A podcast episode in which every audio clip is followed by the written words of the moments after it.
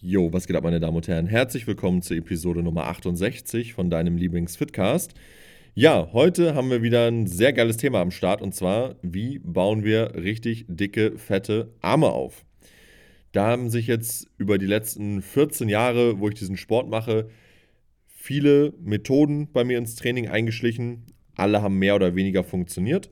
Aber jetzt nach dieser ganzen Zeit haben sich da wirklich so ein paar Prinzipien herauskristallisiert, die ich einfach mit euch teilen werde, um euch dabei zu helfen, ja, eure Arme aufs nächste Level zu bringen. Und wir gehen einfach mal auch auf so ein paar Punkte ein, wo man sich vielleicht in Details verliert, die dann in der Praxis gar nicht so relevant sind. Also, starten wir mal rein. Fangen wir mal an mit dem Muskel, den wir wahrscheinlich alle am liebsten trainieren, wenn es um Arme geht, und zwar den Bizeps. Wie können wir dafür sorgen, dass dieser Bizeps möglichst groß wird. Erstmal ganz einfach, der Bizeps ja, führt hauptsächlich eigentlich die Ellbogenbeugung aus. Klar, der dreht auch noch den Unterarm ein und ähm, der kann auch noch die Schulter so ein bisschen oder äh, kann den Arm so ein bisschen mit nach vorne führen. Das sind aber Funktionen, die meiner Meinung nach nicht so relevant sind. Also zum Beispiel das aktive Eindrehen während einem Curl ist nicht so wichtig. Wichtiger ist eigentlich nur, dass dein Arm die ganze Zeit eingedreht ist während der Bewegung, aber das Ein- und Ausdrehen ist nicht so relevant. Das heißt, wenn du einen Curl hast, achte einfach drauf, wenn du den Bizeps fokussieren möchtest, dass deine Handfläche nach oben zeigt. Und dann wirst du da das Maximum aus dem Curl rausholen können. Wie sieht das jetzt konkret aus? Es gibt ja unzählige Bizepsübungen. Wie geht man am besten vor? Es gibt natürlich gute und weniger gute Bizepsübungen. Und es gibt Übungen, die führt man mit einem Stretch aus, wo der Arm zum Beispiel hinterm Körper ist, wie Schrägbank-Curls mit der Kurzhantel oder auch Face-Away Cable Curls, wo man ähm, mit dem Rücken zum Kabel steht und das Kabel kommt von unten hinten. Und dann gibt es Übungen wie den Preacher Curl, wo der Ellbogen vor dem Körper ist. So. Und die Ellbogenposition, je nachdem, wo sie ist, was am Ende des Tages einfach nur ähm, die Schulterposition ist am Ende des Tages, sorgt dann dafür, dass ja der ein oder andere Bizepskopf dann so und so angesteuert wird. Das sind meiner Meinung nach Details, über die sich fast niemand Gedanken machen muss. Wenn dein einer Bizepskopf nicht so ausgeprägt ist wie der andere oder wie du es dir gern wünschen würdest, dann hat es wahrscheinlich hauptsächlich mit Genetik zu tun und nicht damit, dass du ja mehr vor dem Körper oder mehr hinter dem Körper curlen müsstest. Die Chancen, dass du da wirklich Unterschiede feststellen kannst, sind marginal. Das heißt, in der Praxis solltest du dich darauf konzentrieren, dass du Übungen wählst, wo du dich A gut steigern kannst, B sicher arbeiten kannst und ähm, die sich einfach auch gut im Muskel anfühlen. Und dann ist es nicht so wichtig, ob das eine Übung vorm Körper ist oder hinterm Körper. Ich persönlich bin ein Riesenfan von Übungen hinter dem Körper, weil dieser Stretch einfach dafür sorgt, dass der Muskel vorgedehnt ist und das sorgt dann wiederum dafür, dass du relativ hohe Lasten bewegen kannst, weil ein vorgedehnter Muskel ist einfach stärker und leistungsfähiger. Das heißt, da hast du schon mal einen riesen Vorteil. Nichtsdestotrotz, Übungen vorm Körper, wie Preacher Curls zum Beispiel mit der Kurzhantel oder auch wenn ihr eine richtig geile Maschine habt, sind super gute Übungen. Genauso wie Kabel Curls, ne? entweder von hinten oder von vorne. Wichtig ist nur, dass die Übung für euch langfristig produktiv funktioniert und dass ihr auch ein stabiles Setup habt. Gleichzeitig, was ich auch noch mit ähm, berücksichtigen würde, ist so ein bisschen das Widerstandsprofil. Das heißt, ähm, wenn ihr zum Beispiel Spider Curls macht, wo euer Arm quasi einfach senkrecht nach unten hängt im Raum, ihr habt keinen Stretch auf dem Bizeps und ihr habt die größte Belastung in der Kontraktion, solche Übungen würde ich nicht als allzu produktiv ansehen. Ich würde mir wirklich Übungen wählen, die relativ disruptiv sind, wie zum Beispiel ein Schrägbank-Curl, wie zum Beispiel Cable Curls von unten hinten, Preacher Curls auf einer Bank ähm, mit dem Ellbogen vorm Körper, denn den Winkel der Bank so einstellen, dass ihr unten in der Dehnung auch sehr hohe Last habt und dann dort vielleicht eine kurze Pause machen, um den Bizeps wirklich komplett zu zerstören. Das heißt, wenn ihr die Übungsauswahl für euch fix habt, so, und das können pro Woche drei, vier Übungen sein, dann habt ihr schon mal das Wichtigste eigentlich aus dem Weg geräumt. Dann ist die Frage, wie baue ich das Ganze auf in der Woche und wie viel muss ich machen? Ich persönlich würde in der Praxis dazu raten, irgendwas den Bizeps zwischen zwei bis dreimal pro Woche zu trainieren, wenn er maximal wachsen soll. Klar, es gibt auch Sondermodelle mit einem Armtag in der Woche oder irgendwie fünfmal Arme in der Woche. Alles kann funktionieren, wenn man Intensität und Volumen vernünftig managt und auch die Übungsauswahl. Ähm, aber für die meisten Personen, für die gängige Praxis zwei bis dreimal pro Woche. Und für die allermeisten wahrscheinlich eher einfach zweimal pro Woche. Und da muss man jetzt gucken, ähm, wie viel Volumen benötigt man. Wenn man eine Zweierfrequenz hat, wie viel pro Session sollte ich machen? Das kommt sehr stark darauf an, wie gut du in der Lage bist, aus deinem Bizeps einen Stimulus zu ziehen in jedem Satz. Mm, wenn du deine Arme sehr, sehr gut ansteuern kannst, wirst du wahrscheinlich weniger Sätze brauchen und wirst mit weniger Sätzen mehr erreichen als jemand, der seine Arme gar nicht spürt. Da musst du so ein bisschen gucken. Brauchst du vielleicht in einem Training nur vier Sätze, zwei Übungen mit jeweils zwei Sätzen oder brauchst du sechs Sätze, ne? zwei Übungen mit jeweils drei Sätzen? So. Ähm, du siehst, ich sage jetzt hier nicht vier Übungen oder so, der Bizeps, wie gesagt, ist sehr simpel. Ne? Da brauchst du nicht viel Variation drin haben. Da reichen ein bis zwei Curl-Bewegungen pro Training und vielleicht noch eine Hammer-Curl-Variante. Da kommen wir gleich noch drauf zu sprechen.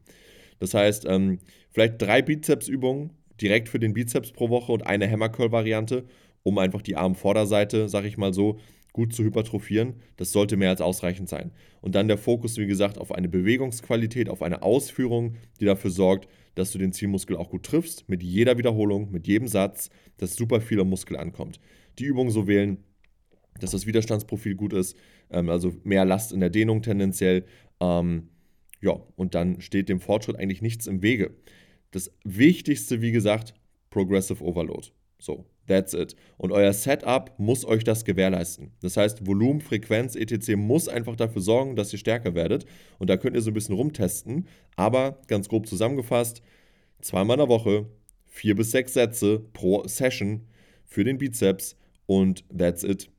Und ähm, dann solltet ihr da langfristig Fortschritt machen können. Die Technik, ultra wichtig, auch massiv unterschätzt. Neben dem Bizeps gibt es natürlich auch noch den Brachialis und auch den Unterarm. Ähm, die natürlich auch viel dazu beitragen. Gerade der Brachialis, der zwischen Bizeps und Trizeps liegt, das ist ein kleiner Muskel, den haben viele gar nicht auf dem Zettel. Ähm, wenn ihr den trainiert und der dicker wird, dann schieben sich so ein bisschen Bizeps und Trizeps auseinander. Das sorgt dann dafür, dass der Arm einfach von der Seite sehr dick wirkt. Und dafür bräucht ihr die Hammer Curls. Und Hammer Curls trainieren halt genau diesen Brachialis ziemlich, ziemlich gut. Der Brachialis ist der stärkste Ellbogenbeuger. Auch wenn der vielleicht gar nicht so groß ist, der hat potenziell mehr Power als der Bizeps. Deswegen könnt ihr beim Hammer Curl auch mehr Gewicht bewegen. Ähm, dem müsst ihr euch bewusst sein und dieses Potenzial auch voll ausschöpfen. Ne, wenn ihr Hammer Curls mit 30, 40 oder keine Ahnung 50 Kilo pro Hantel ausführen könnt, dann wird euer Arm natürlich fett sein. Aber wenn ihr das nie richtig macht, weil ihr immer nur, ich sag mal, normal Bizeps trainiert, dann lasst ihr da super viel Potenzial auf der Strecke.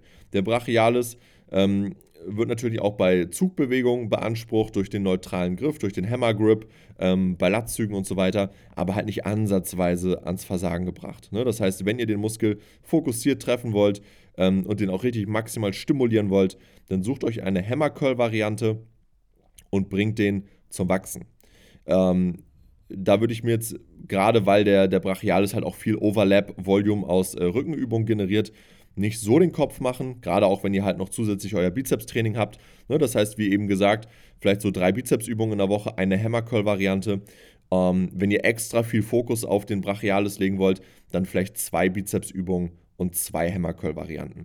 Meine persönlichen Favoriten sind da tatsächlich einfach standardmäßig Hammer Curls mit Kurzhanteln im Sitzen ich bin ein Fan davon, das im Sitzen zu machen, sich auch anzulehnen, damit man einfach stabiler ist. Gerade wenn die Gewichte steigen, ähm, dann macht es einfach Sinn, sich dort an die Bank zu lehnen, links, rechts, links, rechts abwechselnd zu curlen, um auch größere Lasten risikoarm und mit sehr hoher Stabilität bewegen zu können. So, das ähm, wird eure Arme aufs nächste Level bringen, wenn ihr euch da dementsprechend steigern könnt. Ähm, zweite Alternative, die ich sehr, sehr gut finde, sind einfach auch ganz klassisch Rope Curls also mit dem Tau Hammer Curls zu machen. Bietet sich auch sehr gut an. Ähm, hier bin ich auch ein Fan davon, das im Liegen zu machen tatsächlich. Auch einfach, um mehr Stabilität zu generieren. Zu, ja, und das müsst ihr einfach mal testen. Also die Rope Curls im Liegen versus im Stehen werden euch wesentlich mehr Stabilität bringen. Auch wenn man vielleicht denken mag, okay, das ist ja eigentlich eh so eine Isolationsübung. Die erfordert gar nicht viel Stabilität. Aber probiert es gerne mal aus. Stabilität ist im Kraftsport euer bester Freund. Und so stabiler ihr in einem Setup seid, ganz egal wie banal die Übung auch wirken mag, und wenn es nur Seitheben ist oder Facepulls, ne, setzt euch beim Facepull machen hin. Seid so stabil wie nur möglich, um den Output zu generieren. Und genau dasselbe bei den Rope Curls. Auch hinlegen, wenn möglich. Ähm, das wird euch helfen, dabei mehr ja, Leistung in den Arm geben zu können. Genau, kommen wir dann mal zu dem Trizeps, der am Ende des Tages ja zwei Drittel vom Arm ausmacht. Und hier liegt dann folglich auch am meisten Wachstumspotenzial, wenn es darum geht, einen fetten Arm zu erreichen. Der Trizeps hat natürlich auch sehr viel Belastung in allen drückenden Bewegungen. Je nachdem auch, wie ihr anatomisch konzipiert seid, mehr oder weniger. Bei mir ist es zum Beispiel so, ähm, ich habe einen ziemlich großen Brustkorb, ich habe relativ schmale Schlüsselbeine trotzdem und riesige Arme. Und das sorgt bei mir einfach dafür, dass meine Arme immer relativ stark mitdrücken bei allen Brustübungen. Das ist okay, die Brust wird trotzdem besser, aber ich muss halt mir darüber im Klaren sein, dass meine Arme sehr, sehr stark mithelfen bei meinen Brustübungen. Und das ist okay. Aber dadurch habe ich halt eine sehr starke Trizepsbelastung schon, allein durchs reguläre Brusttraining. Und das muss ich in meiner Planung so ein bisschen mit berücksichtigen, wenn ich meinen Trizeps jetzt fördern möchte. Das heißt, er hat schon eine große, in Anführungsstrichen, passive Belastung. Je nachdem, wie trizepsdominant ihr halt eure Compound Movements machen könnt oder müsst, ähm, müsst ihr das im Hinterkopf behalten. Das bedeutet für mich jetzt zum Beispiel in der Praxis, ich habe an meinem Pushtag meine zwei Druckübungen für die Brust, eine Fly-Bewegung und dann habe ich zwei Trizepsübungen. Eine Trizepsübung ist so ein bisschen mehr compoundy und die andere ist so ein bisschen mehr isoliert. Was meine ich mit Compound-mäßig? Ähm, sowas wie ein Dip oder enges Bankdrücken oder eine JM Press. Bei mir jetzt gerade ist es die JM Press. Lange davor waren es auch Dips an der Maschine zum Beispiel. Ähm, enges Bankdrücken bin ich nicht so der Fan von, für mich persönlich jetzt, weil enges Bankdrücken dem normalen Brusttraining von mir sehr nahe kommt. Einfach Trizeps fokussiertes Bankdrücken quasi, wo die Brust auch stark mit involviert ist. Ist kaum anders als der Rest, den ich schon so normal fürs Brusttraining mache, einfach aufgrund meiner Anatomie. Das heißt, ich variiere so ein bisschen zwischen Dips und JM Press, wenn es darum geht, eine Compound-Übung für den Trizeps mit einzubauen. Ähm, Dips sind eine hammergeile Übung. Hier heißt es einfach stark werden, ne? sehr, sehr stark werden. Und bei der JM Press eigentlich ähnlich. Die JM Press könnt ihr gerne mal googeln oder bei YouTube eingeben. Ist ein Hybrid zwischen Skull Crusher und ähm, engem Bankdrücken. Da wird lediglich die Brust dann so ein bisschen mehr rausgenommen und der Trizeps mehr beansprucht. Und ähm, könnt ihr ein bisschen weniger Gewicht bewegen als beim engen Bankdrücken, aber wesentlich mehr als bei einer isolierten Trizepsbewegung. Und ähm, das ist auch einfach geil, um viel Last auf den Muskel zu bekommen. Und auch relativ gelenkfreundlich, wenn man weiß, was man tut. Da habe ich auch vor ein paar Tagen oder vor einer Woche ein Reel zu gepostet.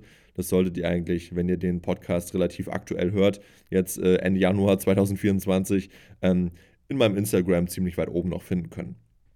Ähm, genau, das heißt, wir haben hier einmal die, die Compound Movements, anders als beim Bizeps-Training, wo ich ein Fan davon bin, sehr isoliert zu arbeiten, haben wir beim Trizeps halt diese größeren Übungen noch plus die Isolationsbewegung. Und bei den Isolationsbewegungen beim Trizeps bin ich ein Fan davon, stinknormale Pushdowns einfach zu machen.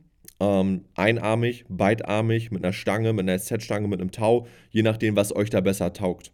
Was hier auch wichtig ist, ähm, wenn ihr Gelenkprobleme bekommt, bei Pushdowns zum Beispiel, dann kann das halt daran liegen, wenn ihr zum Beispiel einen Tau nimmt oder einen V-Griff oder so, dass eure Gelenke einfach nicht auf Linie sind.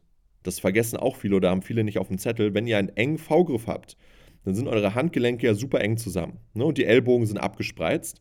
Und das kann einfach bei dieser Pushdown-Bewegung für Probleme sorgen. Wenn ihr einen Einhandgriff habt oder einen schulterbreiten Asset-Griff, wo eure Schultergelenke, Ellbogengelenke und Handgelenke direkt auf einer Linie quasi verlaufen und nichts nach innen oder außen abgespreizt wird, dann habt ihr viel weniger Gelenkprobleme. Ne? Viel, viel weniger.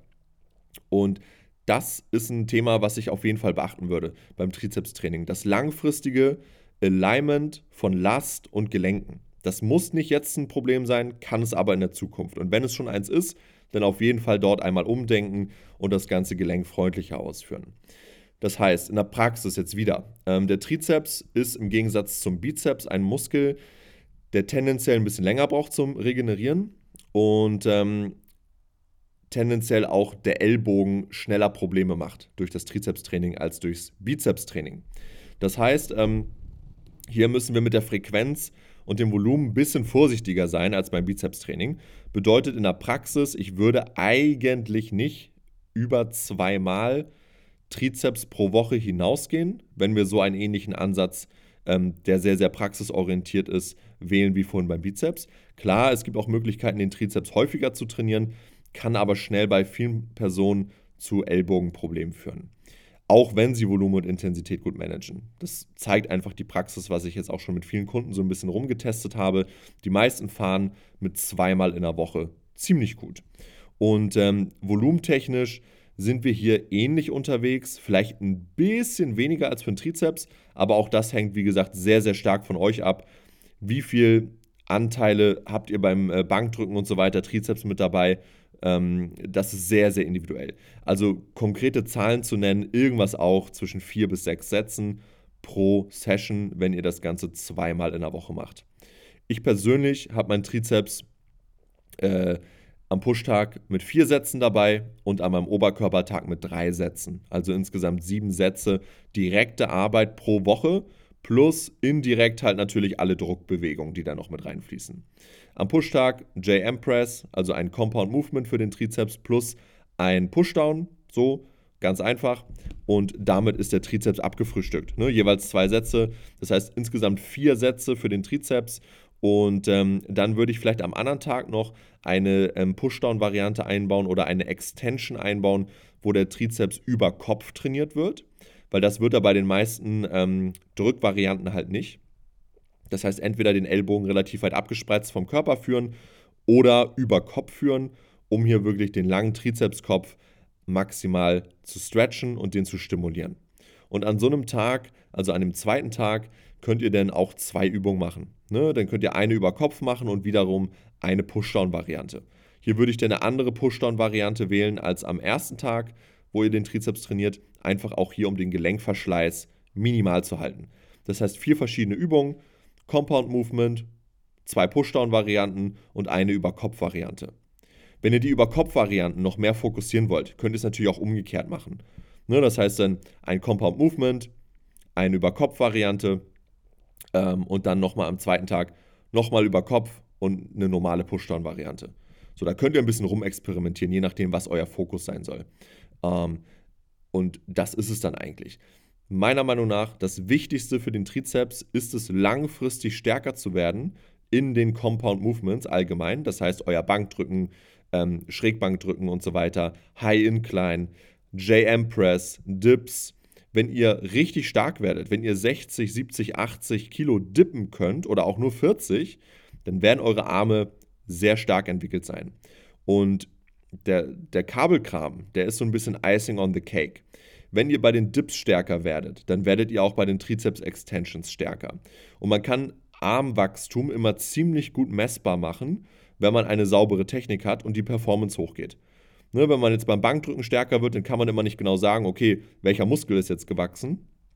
Aber wenn ihr sehr, sehr isoliert arbeitet, gerade so bei Trizeps-Extensions einarmig oder so, wenn ihr da signifikant stärker werdet, dann muss euer Arm gewachsen sein. Es geht nicht anders.